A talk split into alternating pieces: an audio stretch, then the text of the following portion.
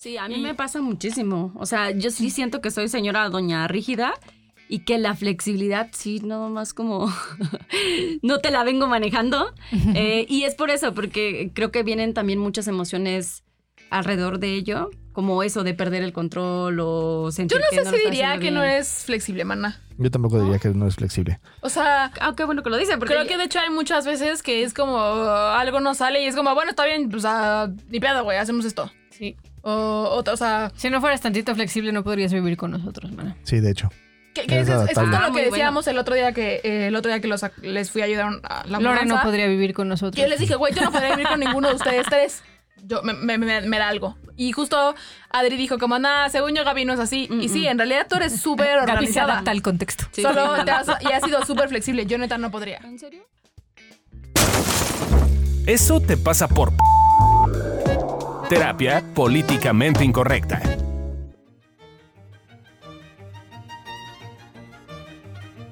La Real Academia Española define el término flexible como la facilidad de inclinarse a la opinión de otros, no sujetarse a normas estrictas o dogmas y la capacidad que se tiene de adaptarse a variaciones de circunstancias o necesidades. Hola, ¿cómo están? Inclíname esta. ya escucharon a Adriana y en esta ocasión vamos a eh, hacer el podcast, ¿no? De Eso te pasa por flexible. Y me acompañan ahorita, en este momento. Hola, yo soy Lore. Yo soy Fabio Valdés. Yo soy Adri. ¿Por qué hablas todo lento, Gaby? Sí, Gaby. Ay, porque me siento tonta. Ah, perdón, tengamos paciencia. la tarea sigue, entonces sigue estando tonta. Sigue estando tonta. Sí, eh, no se le ha quitado. No, según yo, porque así me van a entender mejor. No sé si sea cierto. No, Ese- creo que es La gente que nos escucha sí es inteligente, no te preocupes. Sí, ella se entiende. No como tú que tienes que... La gente tiene que hablar lento para que Tienes, tú nos entiendas. tienes, puedes hablar más rápido, no te preocupes. Ok, entonces, ¿qué es flexibilidad para ustedes? Es la capacidad de adaptarse de formas diferentes a un mismo problema. Dicho de una forma diferente, Ajá. es como si cuando tienes un pedo, dices, ok, no, no de los que tienes atorados en el sino de los que pasan en la vida. ¿Cómo se Eh, abre? Eh, en vez de solucionarlo de la misma forma, digamos como gritando o aventando o solucionando, eh, buscar otras formas en las cuales se aproxima el mismo problema. Entonces, si por ejemplo tienes este problema de eh, cuando estás queriendo controlarlo todo, por ejemplo, hablando un poquito del tema que vimos hace una semana, eh, a veces lo que importa es como soltar el control y ser flexible y entonces decir voy a buscar una forma distinta de hacer las cosas, entonces ahora voy a improvisar. Y la siguiente vez ahora voy a encontrar un punto intermedio entre el control y el soltar para poder hacer las cosas. Y eso cambia la forma en cómo, digamos, abordamos los problemas. Ok. Oh. Uh, suena muy sabio. Creo que otra definición que podríamos decir de lo que es la flexibilidad es la capacidad de crear diferentes puntos de vista del mismo concepto. Qué sabios andamos el día de hoy. Es que Fabio O sea, sacó ¿cómo? su tesis y puso copy-paste y así hizo el guion. Ah, no, esta parte no fue copy-paste, la parte que sí que sí. Pero sí tiene que ver con que hice mi tesis, ¿no? O sea, es de- lo hice de esto, de flexibilidad cognitiva y sentido del humor. Y digamos que una cosa que se piensa de la flexibilidad, Flexibilidad. cognitiva es que yo tengo el concepto, por ejemplo, vaso, ¿no? Y entonces cambiar, cambiar el concepto, ¿no? O sea, decir, eh, este vaso, es por ejemplo, decir esta taza es un vaso, ¿no? O decir, es pensar de manera diferente con respecto al mismo concepto. y eso es ser flexible, justamente, también. Perdón. Adriana está siendo flexible, poniéndome sus mocos. Adriana está de así. Perdón, ya, ya- niña ya- me entró, sí, ya. Nos queremos ir. Es que ya se quiere ir, Creo entonces ya apúrenle. Tengo hambre, sí tengo Ok. hambre. Ok. Otra cosa que es la flexibilidad es la capacidad de reaccionar de diferentes formas a la misma circunstancia. ¿Ya lo habían dicho o ya me No. perdí? No. No, no. Más bien, solo me reí de cómo lees. Claro, no que que digo eso- que estoy leyendo por eso. Que, que eso está bueno. A ver, a lo mejor y no sería flexibilidad como tal, como en una sola persona, pero por ejemplo, a mí algo que me impresiona mucho son los hermanos. Es decir, pienso en mi hermano y en mí que vivimos exactamente lo mismo. Ah, eh, no, o sea, es- tienes la misma historia, tienes los mismos papás. No, obviamente habrá cosas que son distintas y reaccionas de forma distinta. Ujú. que para mí tiene que ver con la flexibilidad, con esta capacidad de como decir, como porque chingados si viste lo mismo, reaccionas de forma distinta. Y hay veces que podemos hacerlo nosotros mismos, em, sin que haya un otro, en este caso como los hermanos, y reaccionar nosotros de forma distinta ante una misma cosa. Y eso Sí. está bien bonito. O sea, que creo, creo que lo importante es ver que a veces te vuelves predecible, ¿no? Y entonces aprender a como a reconocer que esas cosas en las cuales es- eres predecible, quizás valdría la pena meterle un poquito de flexibilidad para tener no? una forma distinta de operar cuando sucedan las cosas. Claro. Pero entonces, ¿para qué nos sirve la flexibilidad? Para no ser predecibles. ¿Para no ser predecibles? Pues Exacto, es una así poder que tener sí. el control. Exacto. Así de No, no, porque ser- aparte si eres predecible, pues te pueden secuestrar, como decía Lore. Así ¿Ves? Ah, no, como va a decir Lore en el futuro, con un episodio que escucharán en el futuro. Sí, sí, sí. Entonces, a ver, señor este, de la tesis del juego que tiene que ver mucho con la flexibilidad. Platíquenos qué chingados, ¿para qué sirve esto de la flexibilidad? Mira, se come? Una cosa que pasa con la flexibilidad es que disminuye la respuesta agresiva hacia otros. ¿En serio? Sí, ¿La pero respuesta ¿O agresiva? cómo, Sí. cómo la disminuye? ¿cómo? digamos que lo que pasa con la flexibilidad, o sea, cuando tú eres rígido tienes una sola forma de ver el mundo, como vimos la vez pasada, de controlador. O sea, cuando te pones categórico y así. Entonces, cuando te dicen algo que va en contra de esa rigidez o ese control, la respuesta generalmente es tener una respuesta agresiva, una respuesta pendejeadora, Mm. una respuesta que defiende tu punto. Cuando tienes más que flexibilidad cognitiva, esa respuesta agresiva claramente baja porque tienes mayor posibilidad de ver otras cosas que no solamente son esa única forma de cómo operan las cosas. Oh, Hay que recordar este concepto en nuestras juntas de trabajo. Exacto, sí, ser flexible. Cada ser lunes. flexible. Lunes. Hay que ponerle así flexibilidad cognitiva. En- Recordatorio. en grande. Uy, esta otra me parece súper importante, que es la flexibilidad cognitiva está relacionada positivamente con la capacidad de argumentar y la tolerancia al desacuerdo, 100%. Híjole, mi hermano tiene poca flexibilidad ahora que lo pienso. Em, Generalmente mientras más razón tienes, o sea, mientras más eres una persona, digamos, eres menos flexible porque entonces ves el mundo desde esa óptica y lo que haces es que hay una cosa que, de hecho también metí en mi tesis que se llama visión de túnel, que los que lo estudiaron fueron los cognitivo-conductuales, pero es esta como, como yo corroboro mis cosas. Entonces, todo lo que corrobora otras cosas que no son lo que estoy viendo, lo omito, lo borro y tengo una visión de túnel. Bajo mi, mi visión a un solo punto y entonces soy rígido y no puedo cambiar ese punto de vista. que creo que de pronto es lo que pasa, me voy a meter en temas sensibles, pero bueno, ya hemos estado hablando de eso también, em, como en la ciencia o lo que sea. Sí, que es claro. ciencia, ¿no? Que yo creo que de hecho una, en realidad cómo funciona, de lo que yo me acuerdo así de la secundaria, eh, eh, parte del método científico hay una parte en la que tiene que ver con dudar, ¿no? Que yo pruebo algo y es como, ok, no funciona. ¿Por qué chingados no funciona? ¿Qué pasa? ¿Cómo si funciona? ¿Cómo no funciona? Para yo poder a eso, para yo poder hacer eso, necesito dudar. Y para poder dudar me parece que justo necesitamos tener esta flexibilidad cognitiva. Y obviamente nos podemos ir a, a- a grados de la ciencia y experimentos, ¿no? Y, y cosas así. Pero en la vida me parece que también es así. Es para yo poder decir como... "Mm, ¿Será que si todos los hombres son malos o no son malos? Para yo poder dudar requiero tener flexibilidad cognitiva y entonces me parece que eso también es una Justo gran es como herramienta. dudar. Y, y sí, como... Digamos que en esta capacidad como de estar en, en la flexibilidad cognitiva tiene que ver mucho con el estar dispuesto a ver las cosas de forma diferente, aunque duela, aunque no tengas razón, aunque sientas que no, que se te deshace un poco la cómo ves el mundo, ¿no?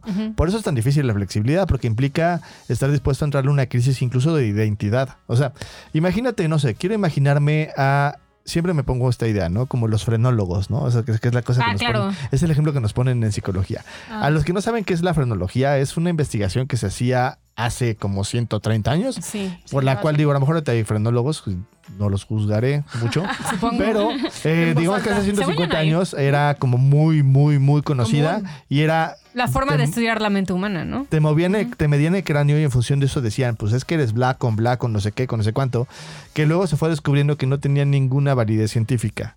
Pero imagínate ser frenólogo y de repente que haya mil, 10 investigaciones o 20 investigaciones o 30 investigaciones que digan, esto no tiene validez. Ajá, que toda tu vida eh, la hayas dedicado al estudio de algo que, Que no. eh, ah, fíjate que, que- que no, no funciona. Claramente eso va a causar un caos y una crisis terrible en ti. y Lo que te van a dar ganas es de tener, de tener razón y discutir cómo si funciona.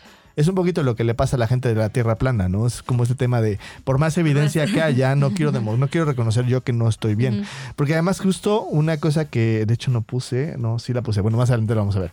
Este, eh, es como este tema de, de yo no dudo, y como no dudo, entonces no entran nuevas cosas porque entonces ya entro en crisis. Sí, a mí Y- me pasa muchísimo. O sea, yo sí siento que soy señora doña rígida y que la flexibilidad sí, nada más como no te la vengo manejando.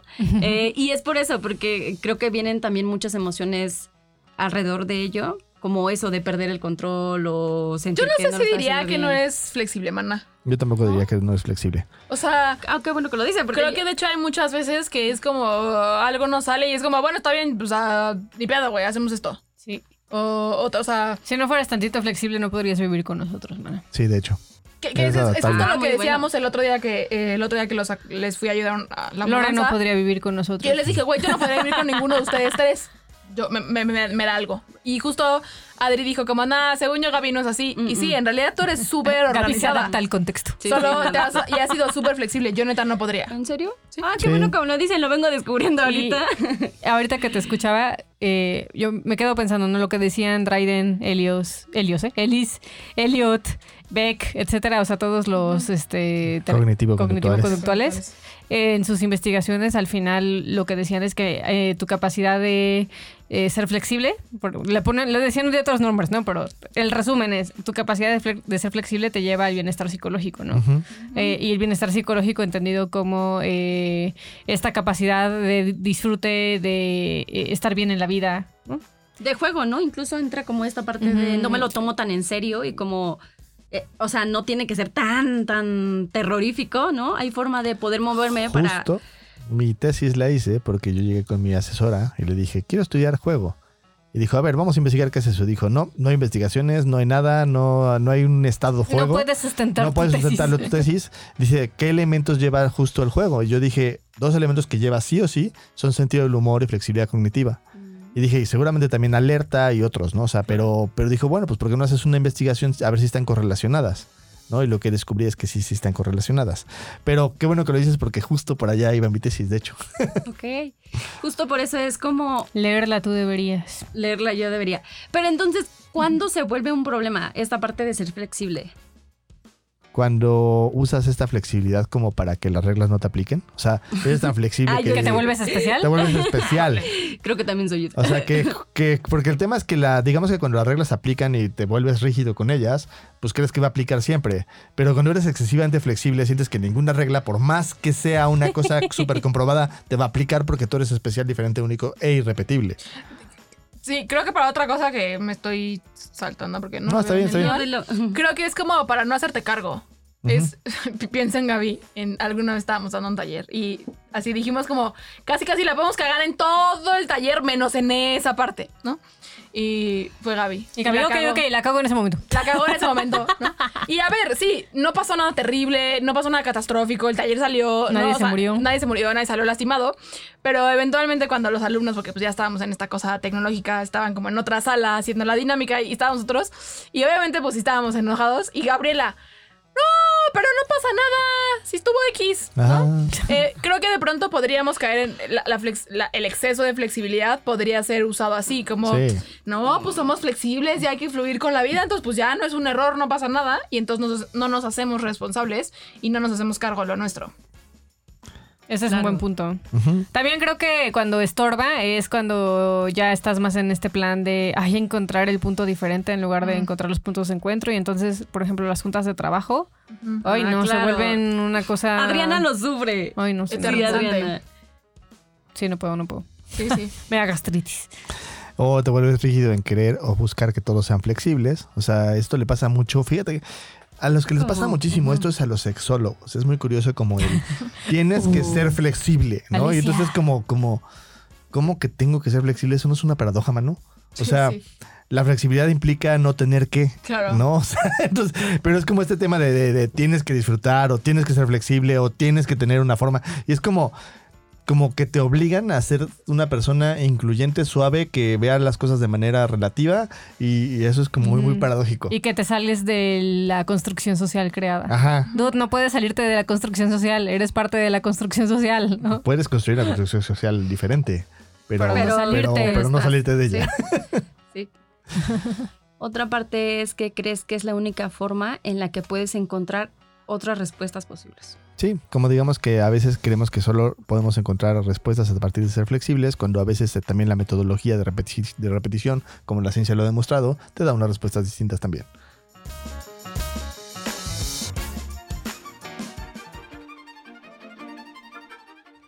En la década de los 70, Gary Rosdahl tuvo la idea de vender rocas a los niños bajo la premisa de que las piedras eran un tipo de mascota. Una combinación de buen empaque y publicidad brillante hicieron que el concepto de pagar por una piedra sonara razonable y eventualmente la idea convirtió a Dahl en un millonario.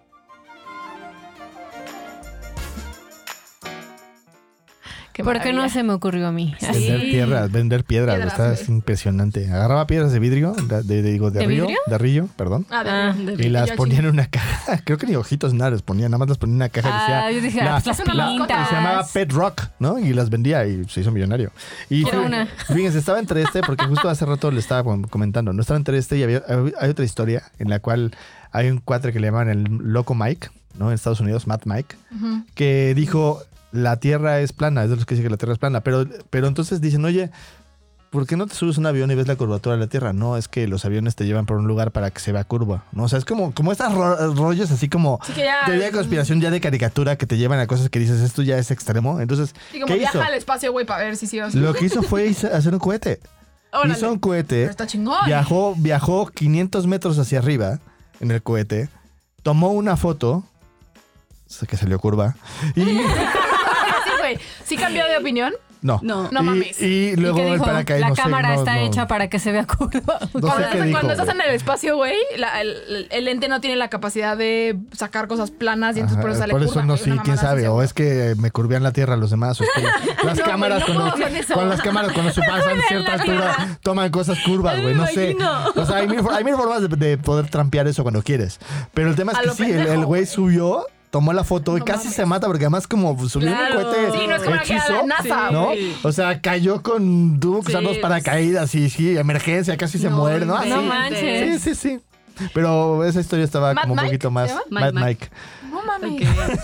Pero entonces, Así, ejemplo de cómo no ser flexible. Ajá, justo es el no, no, no ejemplo lo de- hagas. Pero entonces, ¿cuál es nuestra visión en, en evolución ante la flexibilidad? Eh, desde nosotros creemos que el- la flexibilidad está sujeta al caos, a la creatividad, a las cosas no ordenadas. De hecho, si alguna vez has tomado un taller con nosotros, creas o Sí. no, hay caos detrás. O sea, a veces parece que estamos en control, pero, Pero- por dentro caos. estamos... No, a veces sí es perceptible Ajá. el caos. A veces sí nos dicen, oigan, su Así es, desmadre se ya pasaron de. No, pero hemos, hemos mejorado muchísimo, últimamente- no inventes. No, es, es como ahora en el, en el último, que hubo un momento en que alguien abrió algo muy fuerte. Entramos en. Hubo caos atrás de nosotros. Sí. Entramos en pánico, como de. Pero entonces alguien dice, pero entonces quién dice, pero entonces ya no, pero entonces regresen, pero entonces ya habíamos cambiado de tema y luego lo regresamos, güey. Hubo caos Sí. en ese desmadre, pues. Sí, es. Pero eso estimula la creatividad, el crecimiento y la forma de cómo pensar de manera lateral. También desde evolución terapéutica creemos que eh, ser flexible ayuda a crear innovación y diferencia en el pensamiento, cosa que para cambiar, para crear nuevas creencias, nuevas estructuras de cómo operas es súper importante. O sea, sí creemos y es uno de los primeros pasos o cosas que fomentamos en nuestros pacientes, como de, oye, vamos a dudar, vamos a dudar de si lo que sientes es real o es una sensación. Vamos a dudar de si es la... Ya exploraste todas las posibilidades o hay algo nuevo que quizás no hayas explorado. No, o sea, es algo que con lo que jugamos mucho. Y que creo que en sí. La- o sea, la terapia emotivo-contextual, que si no sabían es la- el tipo de terapia que damos en evolución terapéutica, me parece que en sí fue creada bajo la flexibilidad. De, de dudar de estas cosas que yo estoy segura que cualquiera de nosotros siete, ¿cuántos hacemos terapia? Seis, Sí. seis.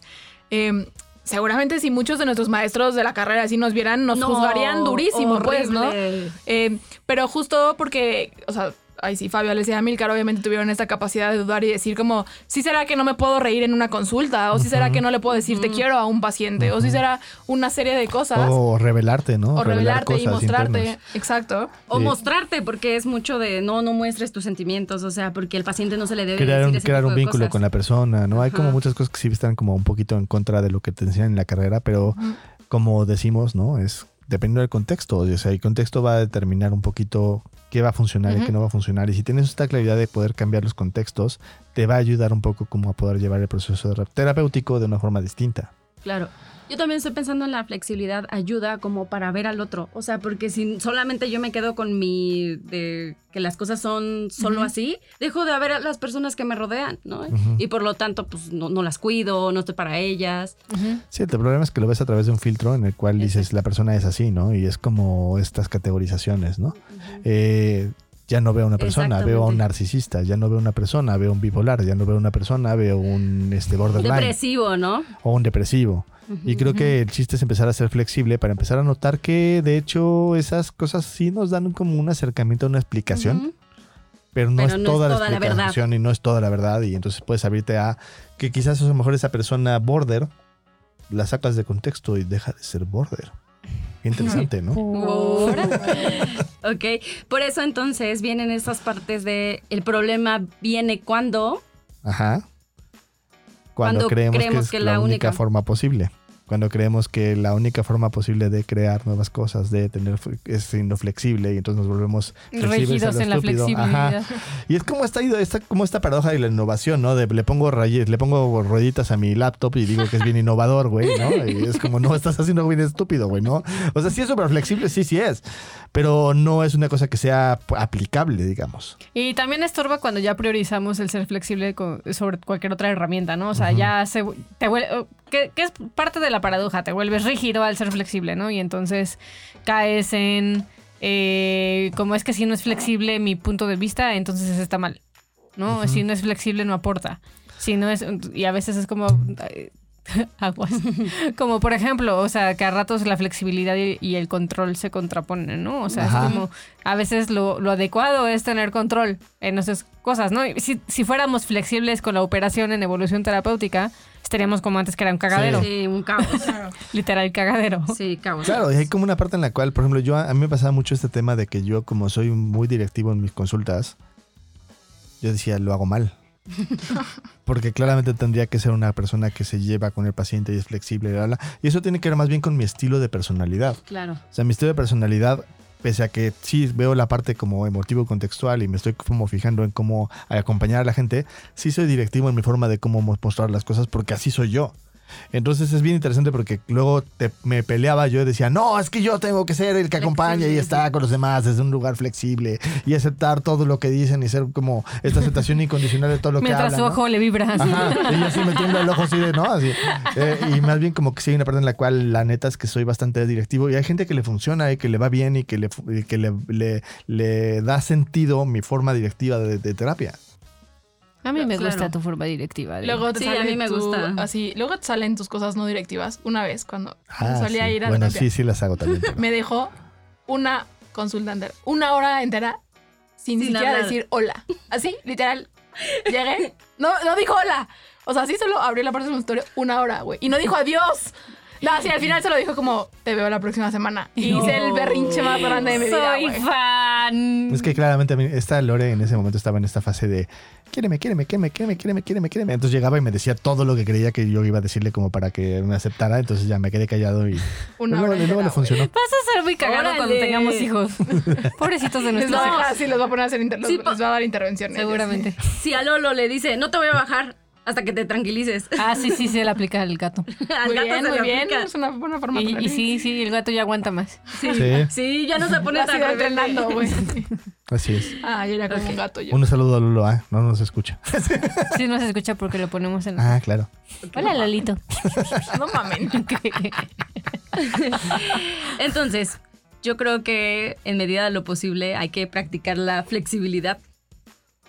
¿No? Siento- o sea, creo que sí, o sea, porque yo, yo veo, y sí soy muy rigidita en muchas cosas. Sí. Pero ¿por qué otra vez te vas a que eres rigidita y no En muchas te cosas. apoyas a ver lo flexible que También, eres? también, pero en, en otras cosas sí soy No- muy... no- no Pero ¿qué sabemos- tanto no está siendo flexible No con la sabemos porque nunca nos retroalimentación? cuenta qué hace en la cama. Ah, no, estamos en otra cosa, ¿verdad? No, no les voy a contar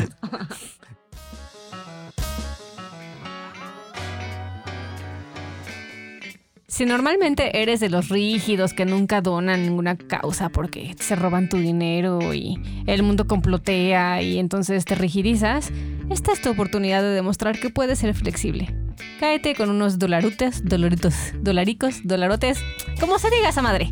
Cáete con tu lana y dónanos unos pesitos para que este podcast pueda seguir funcionando. Métete a patreon.com diagonal evolución T y déjanos tu participación flexible.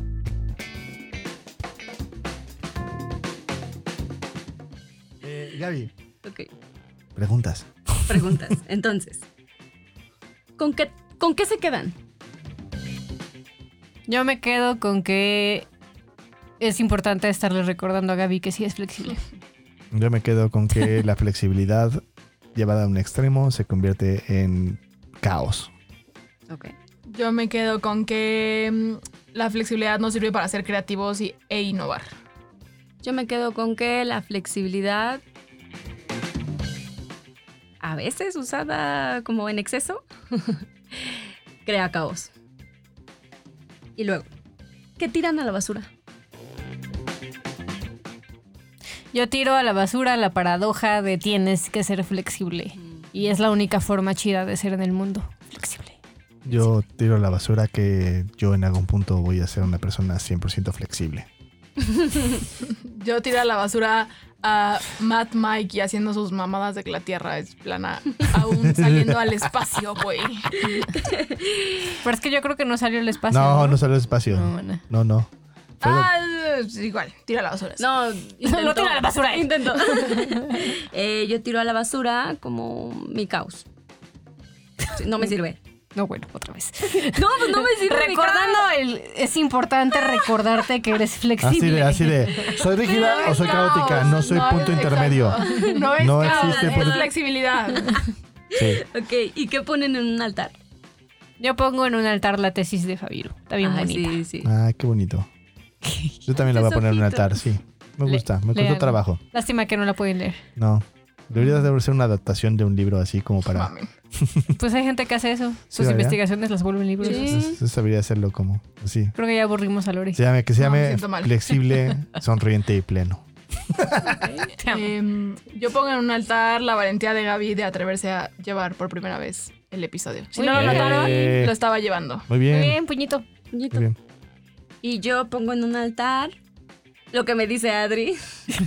De Obvio. si soy flexible. Obvio, es, es mi sabiduría. Eh, Además lo dije yo, me están robando la frase. Al principio yo dije que no concordaba con que Gaby no era flexible, era- no era rígida. Todo está, todo está grabado. todo está grabado. Pueden Lo- lo regresar y pueden regresar y ver cómo son las cosas. Pruebas me remito. A las pruebas me remito. Yo gané. Muy bien, chicos, chicas de chicos y chicas del podcast de Eso te pasa por, pónganlo en las redes sociales. ¿Quién fue el primero? Díganos. Exacto. Díganos. ¿Adri o Lore? O Fabi. Team Madrid. Así, esto es como esto es como el Civil War. Complot, así. Entonces, Yo soy ¿eres Team Capitán Adri o. Team, o team Lore? Híjole.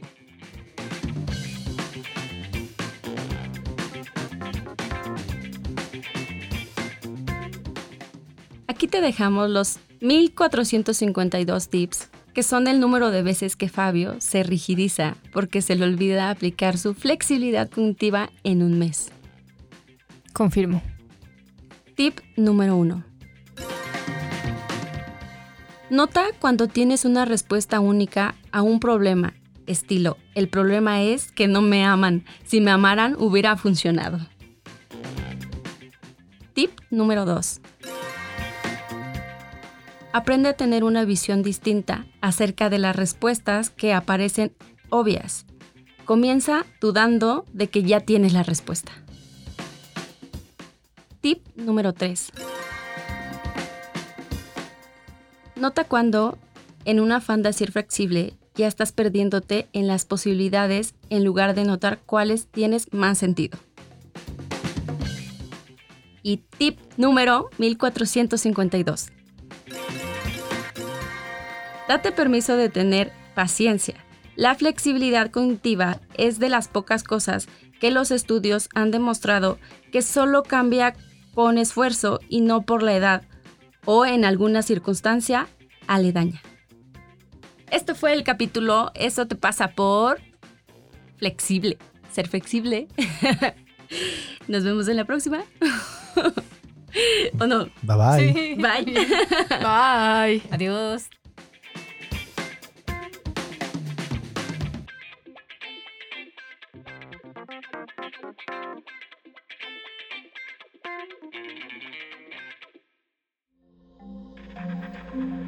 Este audio está hecho en Output Podcast.